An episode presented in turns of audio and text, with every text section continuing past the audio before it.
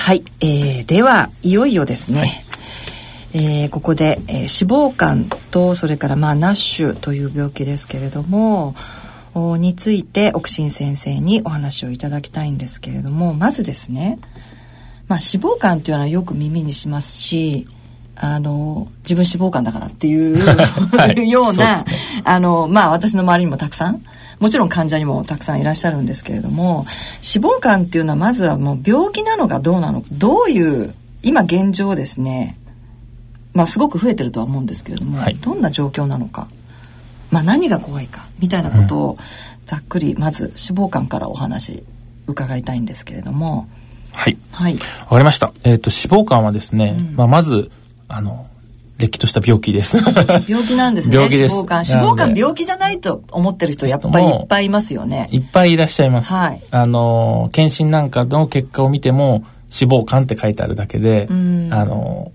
もうそれで終わってる方もいっぱいいらっしゃるので。そうですよね。ただやっぱり病気としてしっかりと認識することが大事なのかなと。思っています。で、脂肪肝っていうのは、まあ、あの、肝臓に、もう読んで字のごとくで、はい、肝臓に脂肪が溜まった状態。はい、まあ、肝臓の中の特にその肝細胞っていう、まあ、細胞ですね、はい、に脂肪が溜まった状態なんですけど、あの、イメージしていただきやすいのは、えっ、ー、と、お肉の脂身ってこう外側にくっついてると思うんです。ええ、そうじゃなくて、まあ、フォアグラっ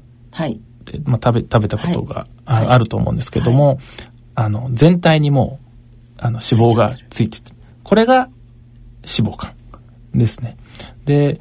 まあ、非常に増えてきていまして、そうですね、検診とかの、あの、結果で言うと、はい、まあ、約30%、男性40%、女性20%って言われてまして、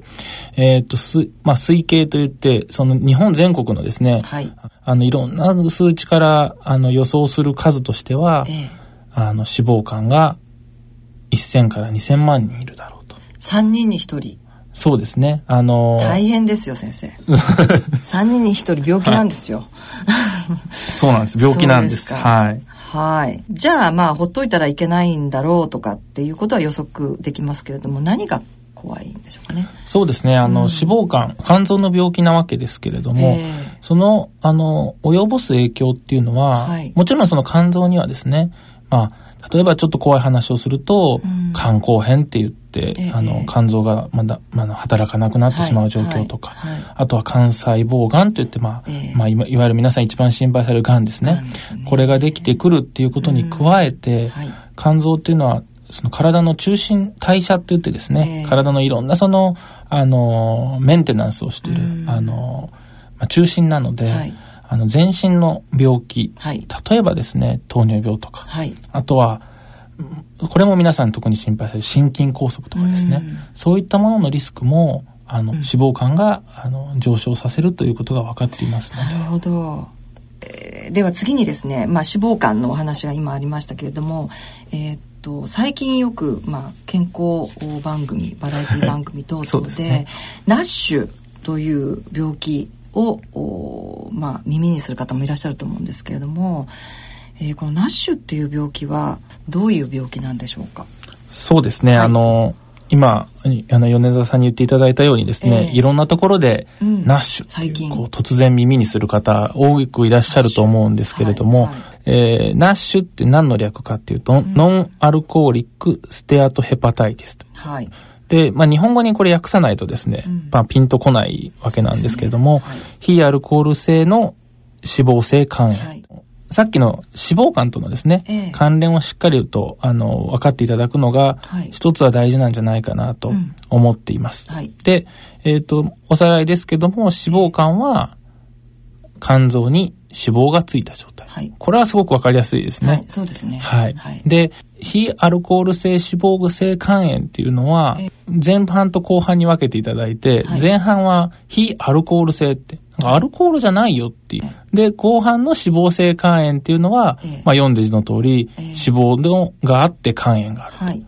で、なぜこういう病名がついてるかっていうのを、うん、あの、歴史みたいなところをちょっと知っておいていただくといいのかなと思いまして、あの、お話しさせていただくと、はい、あの、もともとですね、うん、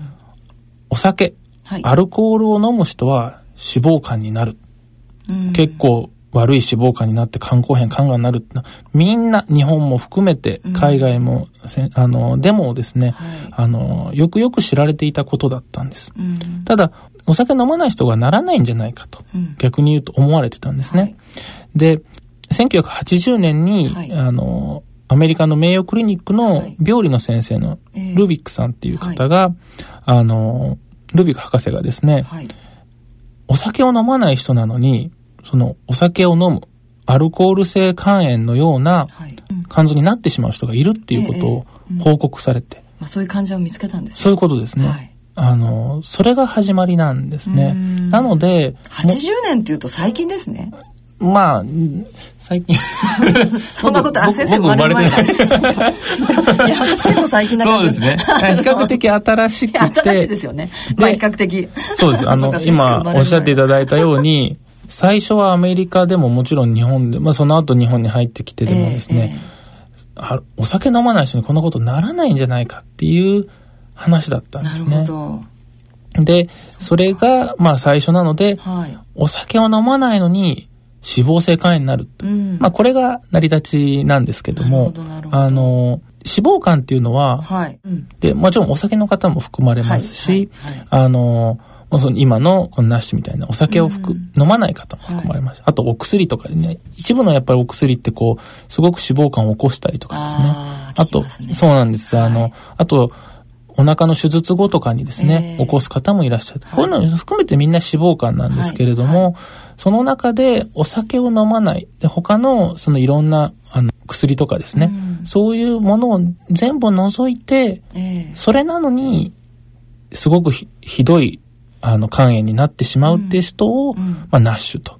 いうわけなんですね。なるほどなるほど。肝硬変に至る間に脂肪肝が入ってるってことなんですかね。あの経由して肝硬変になってそうですね。あの、そういうふうに考えていただくのがいいんじゃないかなと思います。あの、もちろんその病気なので行ったり来たりはあるんですけども、あの、まあ、どんどん進んでいく可能性があるっていうことは、あの、そういうふうにご理解していただいていいんじゃないかと思います、ね、そうすると、その中でまた癌が出たりっていうこともあり得るっていうことですよね。ねはい、はい。で、今のお話、まあ、ナッシュですけれども、えー、アルコールを飲まない、アルコールを取ってないのに、そういう状況になってしまう。同じ状態になってしまう。というのが、まあ、ナッシュであると。えー、それで、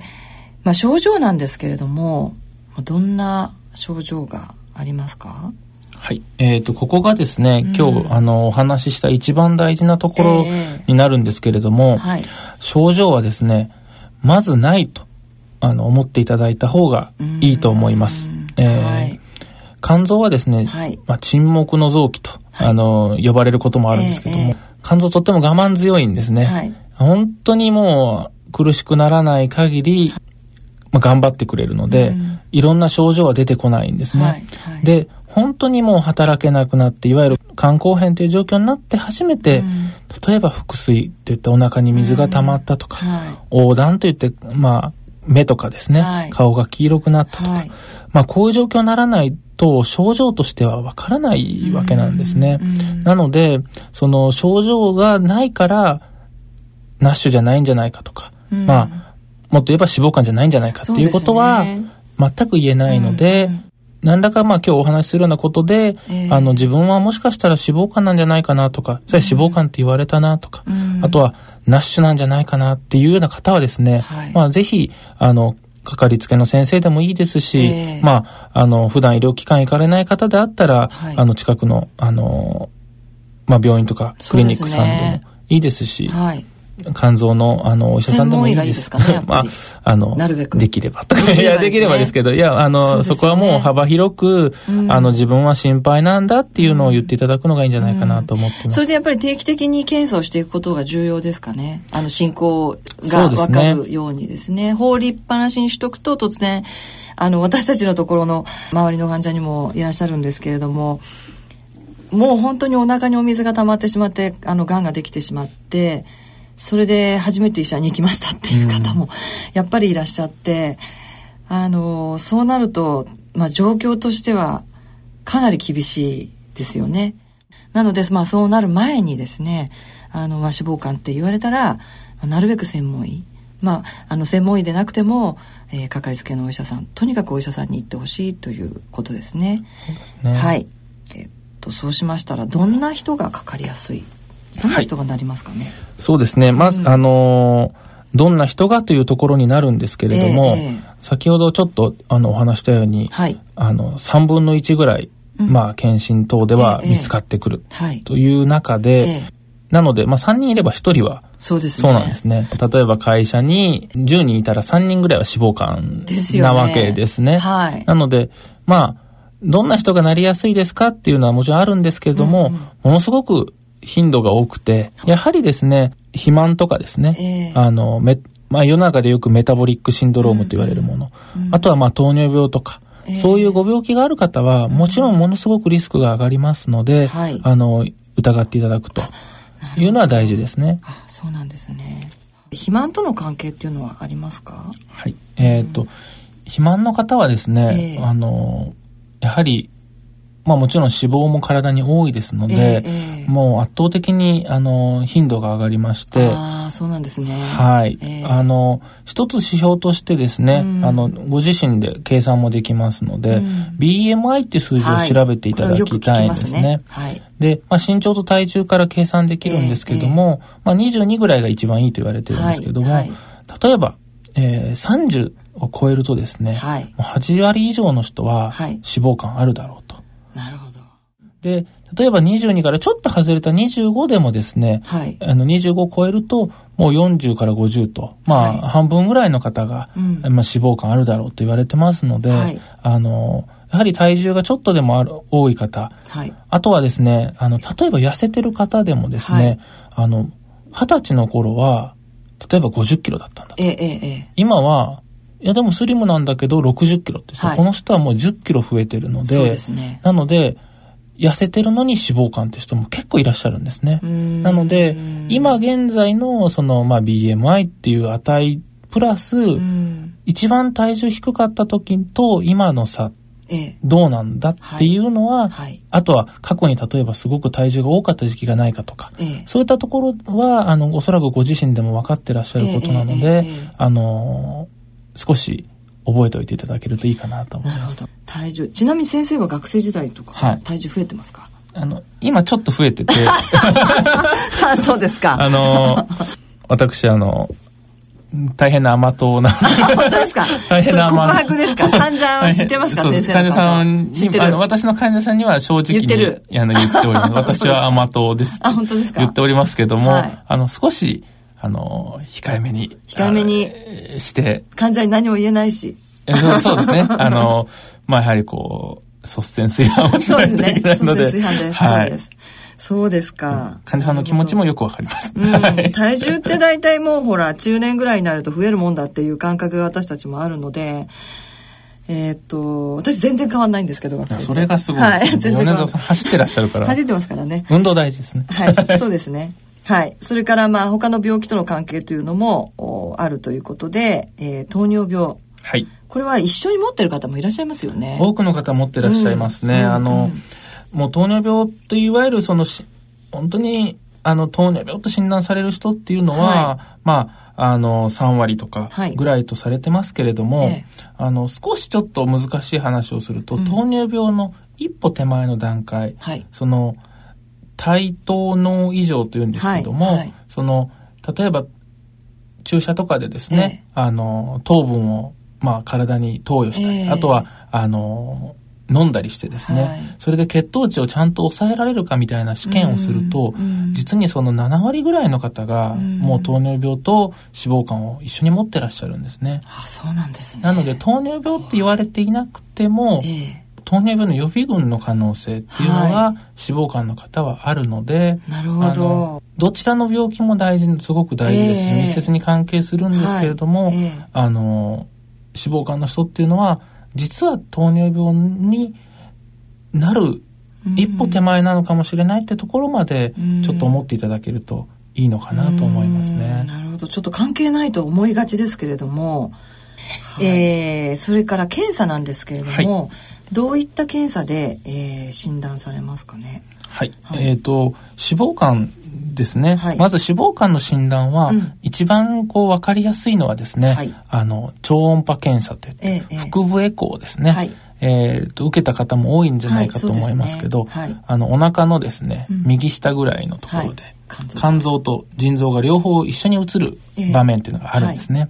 そこで肝臓と腎臓本当は同じぐらいの色にならないといけないんですけど、うん、肝臓に油が乗ると、うん、エコーでは超音波では白く映るんですね。白くなるんですね。これを肝腎コントラストと言って、はあ、肝臓と腎臓の色が違いますよ。なるほど。で、あの、私いつも、あの、患者さんにはですね、えー、ここの部分写真に撮ってお見せするんですけども、うんえー、この油が乗ってね、肝臓白くなってるんですよね、っていうと、うんあの、皆さん、ほーっと言ってですね。そうですね。非常にあの、まあ、目で見てわかるわかるというので。自分の脂肪が、はい。怖い。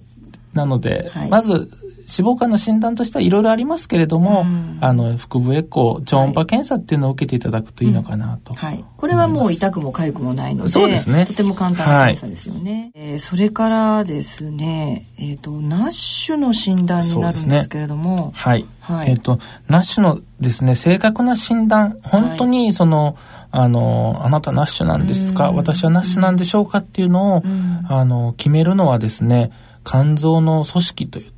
肝臓の組織を,、取ってきて、肝生検といってですね。肝生検ですね。針を刺して、はい、まあ、その肝臓の組織を取ってきて、はい、まあそこに炎症とかですね、うん、あと繊維化といって、えー、あの、肝臓が硬くなりかけてないかとかっていうところを見て、はい、ナッシュというふうには診断をします。なので、肝生検ってとても大事な検査なんですけれども、えー、少し体に負担がありますので。入院をしますね、先生。そうですね、うん、入院します。まあ、なんとかですね、それを、あの、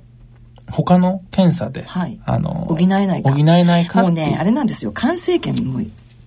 大嫌いっていうか、まあ私は本当に、あの、結構負担が大きいし、何か別のあの、例えばもうちょっと簡単な検査で補えないかっていうのはどうでしょうか、先生？えっとですね、まずは、あの、肝生検というものが、負担はあるんですけども、はいうん、あの、非常に大事な検査であるということ、あとは、かなり安全性は高いということは 最初に申し上げておいて。はい、えっと、一応今ですね、そうですね。えっと、今、今の段階では、はい、まあ、ナッシュの確定診断、ね、まあ、正確な診断には、えっと、感染権が必要だと。いうことは、一応、はい。申し上げておいて、はい、あの、その他の、まあ、我々、やはりその患者さんへの負担をいかに減らすかっていうことが、うんはい、やはりあの、医療者としては大事ですので、えーえー、例えば血液検査の結果、はい、いろんなものを組み合わせて、はい、ナッシュ、もしくはナッシュから肝硬変になってるんじゃないかっていうのを疑う指標っていうのが、例えば、あの、フィブ4インデックスだとかですね、って言って、まあ、あの、名前はいいんですけど、血液検査の組み合わせだとか。ね。はい、あとは、あの、例えば、昔から言われてる血小板が下がったりとか、うん、あと、肝繊維化マーカーって言ってですね、あの、昔からあるヒアルロン酸とかそういったものですけれども、はいえ。ー、まあ、その辺はですね、お医者さんに任せてるんですけど、はい、まあ、専門医の先生なら詳しく。はい。あの、そういったものを、えー、あの、見る、させていただくのと、うん、あとはですね、日本で120施設ぐらいに導入されておりますけれども、はい、ファイブロスキャンとか、はい、まあ他にもあのいろんなメーカーから出ていますが、えーえ。ー、あの肝臓の硬さを推測する、はい、まあ超音波検査の機械のようなものがあるんですね。超音波とはちょっと異なるんですけれども、えあの、まあ、肝臓に向かってですね、痛くも痒くもないんですけれども、うん、あの、まあ、先端波といいますか、まあ、音波みたいなものをですね、送って、えー、その帰ってくる速さとか、はい、そういうもので肝臓の硬さを推測するとい。うことができます。はい、で、これは当然体への負担はありませんので、えー、あの、非常に肝臓のその病気の進み具合っていうのを数値でわかるので、うんはい、あの、例えば、完成権はすぐにはちょっとっていう時に、えー、でも自分のリスクは知りたいっていう時に、はい、あの、非常にいいんじゃないかなと思っていますので。でねはい、ただまだ問題は、えー、導入している医療、医療機関が少ない、はい、ということですよね。なので、はい。今のいろんな、あの、検査結果をですね、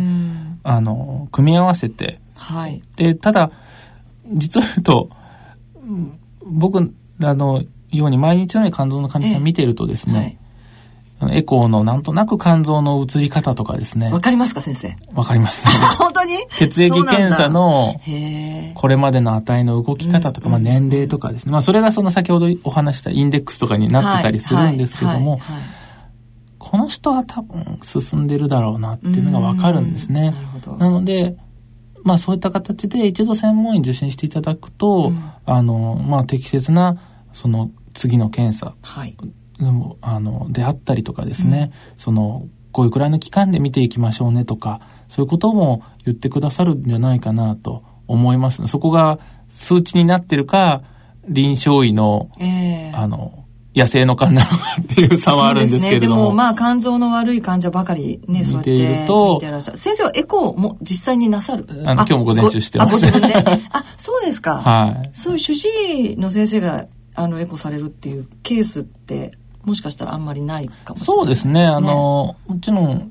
東大なんかでも、あの検査の技師さんにやっていただいたり、自分でやったり、いろいろですけども、ええ自分でやることも多くありまあすね。そうなんですね、はい。へえそれはなんかちょっと頼もしいっていうか先生触診はされます？触診は、えっと、あの、米沢さんに教えていただいてから、あの、肝臓の患者さんも。やるようになりました。やるようにしておりますけどはい。そうそう触診やってください、はい。ぜひぜひ安心するので。えっ、と次にですねその治療についてなんですけども。そうですね、あの、やはり、まあ、生活習慣、ええ。その肥満等ですね、はい。生活習慣と密接に関係しますので、ええまあ、やはり一番にはですね、大変なんですけれども、まあ、生活改善で、えー体重、まあ、減量ということになります。痩せろってことえーいや、まあ、や、できれば、できればですね。で、まあ、あの、患者さんやはりですね、痩せろって言われても難しいというか、ね。どのぐらい痩せればいいんですかっていうのははいやっぱおっしゃる方が多くて、まあ理想は体重の7%っていうのは昔からよく言われるんですね。うん。だからまあ60キロの人で4キロとかはい。5キロとかって言いますけれども、はい。あの、例えばですけれども、あの、そこに至らなくても、ええ。あの、肝臓の値が下がったりとかですね、うんうん。そのか先ほどお話した肝臓の硬さの数値が下がったりとか、ええ。そういった患者さんもいっぱいいらっしゃるので、うん。あの、その数値目標に、まあ、こだわる必要は全くないんですけども、ええうんうんまあ、やはり目標にする数値としては7%っていうのをまず目標にしていただけたらなと思いますね。なるほど。そうか。まず体重のお話ですね。それからあとはどんなことがありますかね、治療でそうですね。あの、はい。もちろん食事等はですね、うん。もうい世間で言われてるように、ええ。その過剰なですね、あの脂肪とか、はい。炭水化物はダメですよとか、うん。まあそういう話になるんですけれども、ええ。そのあたりはもう一般的な話になりますので、ええええ。あのあとはですね、はい。まあ食事バランスよく、うん。あの極端なことをせずにですね、うん。バランスよくやっていただくのと、うん。私が一番大事なんじゃないかなと思っているのは、ええ。その患者さんそれぞれの状況に応じええ。てですけれども、はい。やはり体を動かすことなんですね。うん。運動ですね。そうですね、はい。体を動かして、はい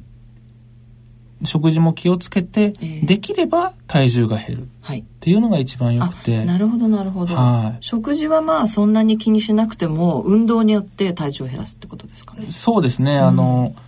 運動、例えば体重が減らなくても運動だけ、まあやったと。はい。いう結果で、あの、やはりその脂肪肝改善したっていうような報告もあるので、ええ。あの、まず基本になるのは実は運動の方なんじゃないかと。そうですか。はい。へえ食事より。あの、しまあ、その分食べちゃうと確かにあれなんですけれども。まあ食事は変わらずに、はい。まあただ運動するとお体腹すくっていうのはありますけど、まあ食事を変えずに運動だけでっていうことですかね。ね、あの、うん。例えばですけれども、あの、しまあ、今回脂肪肝のお話ですけど、ええ。また何かの機会に聞いていただくといいと思うんですけど、サルコペニアというとですね、はいええまあ、き体の筋力低下っていうのがやはり、はいあの非常に問題になってまして、えー。と実はその脂肪肝の人にも、はい。脂肪肝って体に栄養いっぱいあるように見えて、え例えば脂肪、あ肝筋肉は、ええ例えば肝臓とあの肝臓の患者さんって非常にそのサルコペニア進んでいる方が多いんですけど、ええええ脂肪肝の人でもやはりその筋力低下している方って多くいらっしゃるんですね。あそうなんですね。はそれなんか逆真逆のようにい。思います真逆のようねに、その栄養いっぱいあるのにああそうなんですね。筋肉が減っている。筋肉が減ってる。うんで、例えば基本的にはですね、体重が重い方っていうのは、体にいつもこう負荷がかかっているので、筋肉結構しっかりあるんですけど、それがまあ肝臓の病気があるっていうことであの栄養はいっぱいあるんだけど筋肉は減ってるとやっぱり体のその栄養をですね使ってくれる筋肉ってすごく大きなファクターを、あの働きをしてまして、結局その筋肉の部分が全然減ってる、はい、でさらにですね減量だけしようとするとあのさらにそのサルコペニア進むんですね。あの栄養不足に体がなってしまうので、はい。はい、なのでまあ運動をやりながら自分のできることですね。その運動量はせめて減らさずに、体重、あの、食事を気をつけるっていうのを、まあ、心がけていただかないと、なんかおそらく世間でリバウンドって言われるものは、あれ痩せた時に筋力も落ちてしまって、はい、代謝も、代謝ってエネルギーのその効率が、消費の効率が悪くなってるところで食べると、はいさらに増えてしまうそうですね、はい、なのでやっぱり運動することで、うん、まあ、燃やしやすい体をキープしていただくっていうのが、まあ、脂肪肝の方含めてですけど、うん、大すごく大事なんじゃないかなと。なるほど。先生の患者さんに対しては、やっぱりそそのように先生そうですね。やはり基本的には運動をあの進めていますね、その運動しながら、あの食事のこと気をつけてくださいねっていう形でお話ししてますね、例えば運動は具体的にはどういう運動がいいですか、はい、そうですね。あの、まあ、私としては、はい、まあ月並みですけど、うん、ウォーキングあのとかサイクリングとか、まあ、いわゆる有酸素運動っていうより、まあそのあのハードな筋トレとかっていうの、えー、ゆくゆくそっちに進んでいっていただいて全く構わないんですけど。ゆくゆくですね。そういう方いらっしゃいます？いきなりジムあの行き出して筋トレ始めました人によってやっぱりあの、こういらっしゃって。それは悪いわけじゃないんです悪いわけではないんですけども、うん、あの、例えば、あの、プロテインとかのの 飲みすぎで、飲みすぎ。何の、な、なんだか変な数字になってるなっていう人もいらっしゃるので、あの、やはりその、例えばこれまで全く運動してなかったよみたいな人は、えー、やはりそういった体への負担の少ない、うん、まあ、例えば筋トレするにしても、あくまでその、まあ、自分の体重自重を生かしたものであるとか、えー、軽い負荷で始めていただいて、うん、まあ、ゆくゆくですね、うん、その、あの、むムキムキっとした感じになっていただいてもいいとは思うんですけど、あの、最初はやはりその体への負担の少ないものを始めていただくのが、まあもちろん肝臓のその病気の程度によりまして、えーね、あの、進んでる方っていうのは本当に無理をしていただきたくない、ね、あの、はい、体が悲鳴上げてしまいますので、はいはい、あの、のはあるんですけども、はい。なるほど。じゃあまあ、とにかく最初は歩くことからそうですね。歩くこと。ね、えー、30分ぐらいですか？まあ20分以上ですかね。20分以上。やっぱり汗をかき始めるところまではやっぱりやっていただきたいなと思います。毎日がいいですか？うんとですね。おそらく毎日時間を取ってくださいと言って、うん、僕の患者さんでうまくいった人はほとんどいない。ですよね。いやー、もうその毎日結構大変ですよね。毎日ちょっと大変なので、まあ、あの、本当にこれも、あの、月並みの話になってしまうんですけども、えー、あの、聞かれたことがない方もいらっしゃるので、うん、あの、例えば働いてる方であればですね、はいはい、その一駅、あの、先、はい、あの、一駅手前から歩くとか、あの、そういった形が、あの、一番、あの、取り組みやすい、ね、と思います。あの、あとは、朝まあ、朝はちょっと難しいから、夜は、まあ、ゆっくり、その、そういうふうに一駅歩くとかですね、えー、あの、そういった形がいいんじゃないかなと。ね、やっぱりこう、もう本当にもう完全に身構えてですね、うん、運動を始めようとすると、そうですね。なかなか難しいので。あえてそのウォーキングの時間を取らなくても、うん、その日常生活の中に組み込まれるみたいな。組み込むっていうのがいいかなと。はい、そうですね。あのそれはもうやはりそういう形の方の方が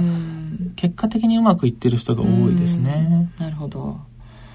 わかりました。えー、まあ、日常生活に何とか組み込んでなるべくなら毎日続けるのがいいかなっていうことですね。運動ですね。はい。はい、えー、ではですね、次にですね、えー、進行してしまうとどうなってしまうか。まあ今までもお話の中で少しありましたけれどもその辺りを詳しく伺いたいんですがはい、はい、えー、っとまあ今日脂肪肝、ナッシュの話ですけれども、はい、まあ脂肪肝の人をですね、はい、あのある程度の期間見ていくとですねまあこれまでに言われてる数値としては5から8%ぐらいの人が、はい、あの脂肪肝って言われてた人が20人とか10人に1人ぐらいですね肝硬変になってしまうと、はい、結構な割合ですね。結構な割合なんですよね。脂肪肝って言われた人の5から8%ですね、そうですね。これまあまあな割合だと思います、はい、はい、で例えばその脂肪肝と先ほどお話したその怖いナッシュっていうのが、すごく遠い病気のように感じられると思うんですね。えー、ただ、その脂肪肝の人を見ていくと、うん、まあこれもあのいろいろ報告によって差がありますけど、はい、まあ0から40%ぐらいの人が、はい、ナッシュって怖い方になっちゃう可能性があると。0から40ってすごい幅です結構幅があるけども、そのあたりがですね、何とも言えない。何とも言えないんですけど、はいはいはい、ある程度の人が、やっぱりそういうふうに、うん、あの、進む可能性があると。うん、で最近はですね、以前は、脂肪肝の中に、ナッシュって怖い病気があって、はい、それ以外は、怖くない病気なんだ。怖くない？脂肪肝なんだっていう言い方、今でも、あの、あそういう分類もありますし、ただ、だんだん最近はですね、ええ、やっぱりその、実は同じ線上に乗ってる、ただ見てるそのタイミングが違うんじゃないかっていう考えの方が、だから安全な脂肪肝っていうのは実は、ない。ないんじゃないかっていう考え方が。に変わってきてるんですね。そうなんですね。はい、じゃあやっぱり脂肪肝って言われたらちょっと怖いよそういう病気だよって思わないといけないってことですね。まあ、あの、そういう心配の入り口に立ってると思っていただいて、うん、自分の体にしっかり向き合っていただくのが、うん、だとても大事なんじゃないかななるほどなるほど、先生脂肪肝って治りますよね？治ります。はい。脂肪肝は治る。治ります。ナッシュになるとどうですか？ナッシュもですね、はい、あの治りま治りますというか、うん、その完全にですね、はい、その元通りになるわけではもちろんないんですけれども、えー、その3分の1で覚えていただくといいんですけども、えー、あの平均5年間ぐらいナースの方を見た、はい、これまでの報告で、えー、3分の1の人は変わらない、はい、ナッシュのまま、はい、で3分の1の人はあの改善して、はい、で3分の1の人が進んでしまうと。それって逆に言うとそれははいナッシュになった人っていうのが、うんうん、もうナッシュだから、うん、もうここからどんどん進んでいくんだっていうのは全く違うわけなんですよ、あなるほど。ナッシュだと言われたからといって諦めないってことですね。諦めない、はい、でしっかりとそこからやはりその生活習慣の改善、先ほどお話したようなことだったりとか、はいえ。ー、あとはそのその方の今の状況に応じたその治療、えーはい、それが例えばその食事をすごくあの気をつけて減らした方がいいのか、えー、それともあのある程度肝臓にダメージがあるから、あのあまり極端なことはしない方がいいのかとか、えー、そこもやっぱり、えー、あの先生とそうよく相談されて、はい、適切な治療を受けて、はい、ご自身も、はい、あの前向きに取り組んでいただくことで逆に言うと3分の1の人は治るっていうことを、そね、そこを忘れないでいただきたいんですね。なんかナッシュって言われたとか肝硬変って言われたっていうともう愕然としますね。する方も多くいらっしゃるんですけども、はい、そうそうじゃなくて、ちゃんと、うん、あの、その、も、元に、まあ元にというかですね、良くすることもできるんだよってことも、やっぱりちゃんと伝えておきたい。そうですか。と思いますね。まあこれはもう患者次第ということですよね。そうですね。うん。なるほど、なるほど。まあ、治療法は運動と食事ということなので、まあ、その部分を、えー、患者自身がどのぐらい頑張れるかというところでその先の進行が決まっていくと。いうことですね。すねまあ、患者さんとあとはまあその一緒にまあ手を取り合ってやっていく、うん、あの医療者医者であったり、うん、栄養士さんであったりとか看護師さんであったりとか、ね、あのそういった人あの方々と、えー、まあ本当に一緒になって考えていかないと、うん、あの肝臓の病気ってすごく複まああの複雑で、はい、あのこの病名だからこういう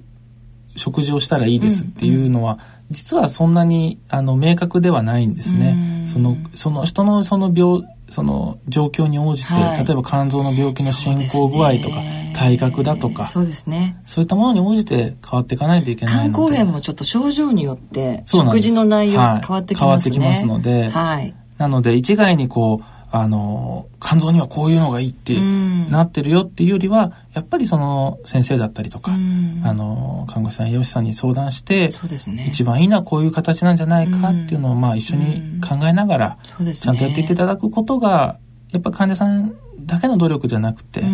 の大事なんじゃないかなと思います、ね、なるほどじゃあまずまあ専門医の先生よくよく相談するということですね。そうですね。そうしていただけると。はい。わかりました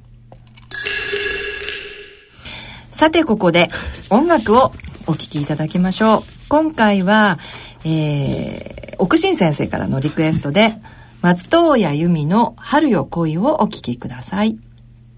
なお、オンデマンドやポッドキャストの音声配信でお聞きの方は、著作権の関係で音楽をお聴きいただけませんので、あらかじめご了承ください。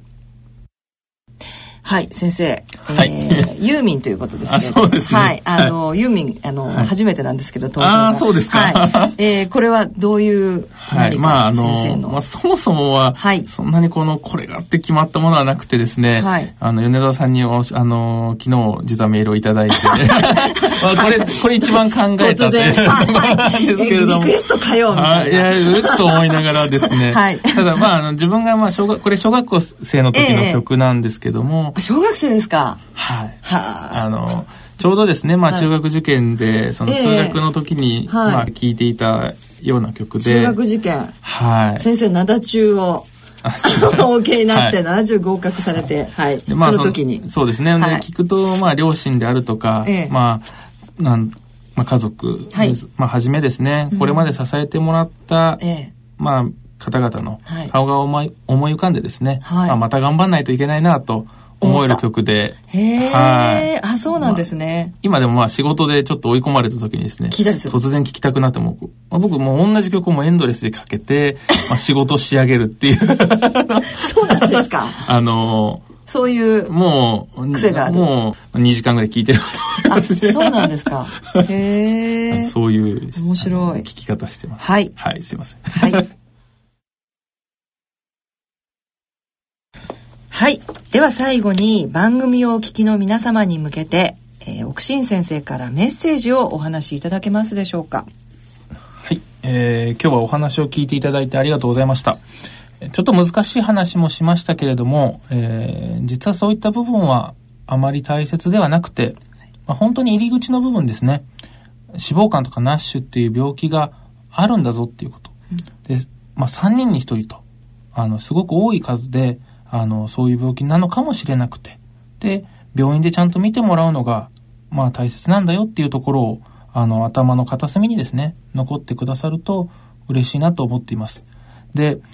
あの、少し途中でですね、あの、申し上げなかったんですけれども、あの、例えばナッシュから肝臓がんができる人っていうのは平均70歳ぐらいって言われてるんですね。はい、こういう方、実は仕事頑張ってきて、定年された後なんですね。うん、そうですね。なので、あの、検診とか、会社がやってくれてた検診がもう終わってしまった後に、突然病気がやってくると。そういう時には、あの、やはり自分でですね、その守って、自分の体、自分の肝臓を守っていっていっていただかないといけないので、うん、あの、まあ、今日のような話を聞いてですね、少し、その病院に行ってみようかな、検診ちゃんと受けようかな、うん、年に1回ぐらいエコやるといいのかなっていうふうに思っていただけると、とっても嬉しいと思います。何かあればご相談ください。はい、今日はありがとうございました。はい。えー、今回の健康医学のコーナーは東京大学医学部附属病院消化器内科の奥新和也先生にお話を伺ってまいりました先生今日はどうもありがとうございましたありがとうございました C 型肝炎のない明日へ C 型肝炎は最短12週間飲み薬のみで治癒を目指せます。C 型肝炎治療の専門医療機関をご案内します。フリーダイヤル0120-01-1134または「治そう C 型肝炎」で検索。ギリアド。野村ちょっと気になるお金の話。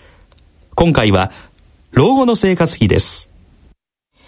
お父さんお疲れ様でした。お母さんこそ大変だったね。娘の信子の結婚式も終わり一段落ですね。そうだね。これからは二人で気ままな老後生活。一体どれぐらいのお金が必要なのかな？私も気になっていましてね。生命保険文化センターの平成25年度生活保障に関する調査によると老後二人で必要な最低生活費は平均で月額22万円。ゆとりある暮らしのためには平均で月額35万4千円が必要らしいよ。二人で生活するには結構お金がいるんだね。二人で？これからは私一人で生活していきたいわ。お金に関するご相談は、お近くの野村証券へどうぞ。それ野村に来て。アッピはおよそ130年にわたり医薬品開発に注力してきた企業の歴史と創薬の実績を受け継ぐと同時に、新たな時代の要請に応えるべく誕生したバイオ医薬品企業です。これからも様々な疾患を抱えておられる方々の生活の質の向上に貢献すべく邁進いたします。患者さんの笑顔に貢献するを目指す私たちの大いなる可能性にご期待いただくとともに、一層のご指導を賜りますようお願い申し上げます。大人のための大人のラジオ。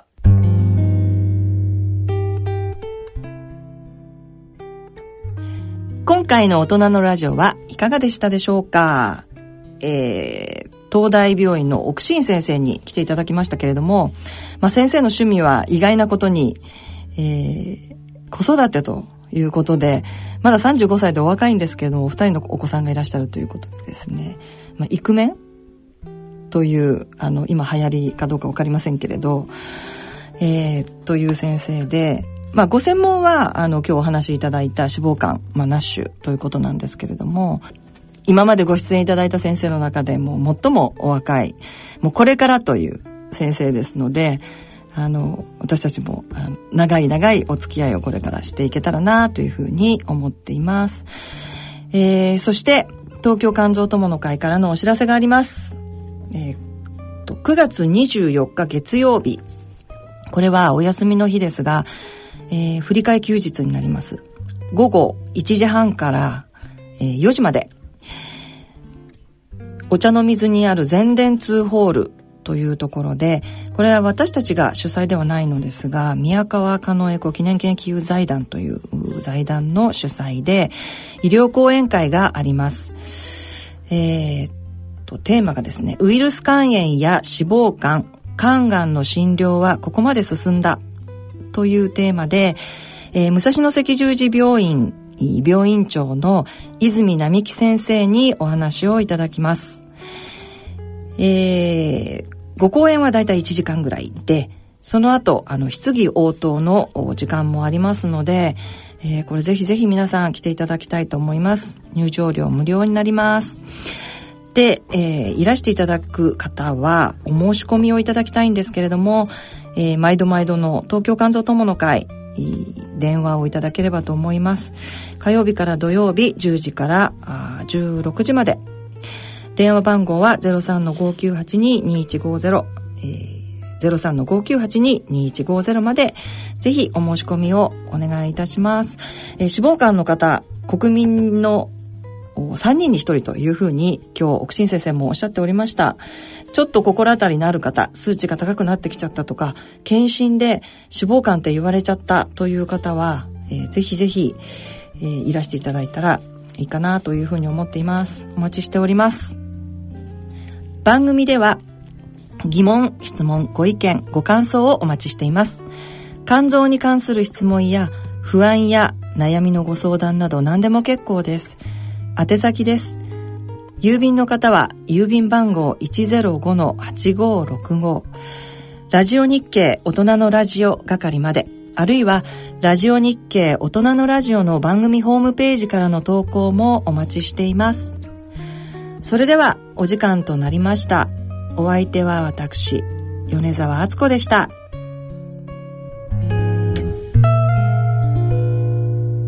この番組は野村証券ギリアドサイエンシズ株式会社アッビー合同会社他各社の提供でお送りしました。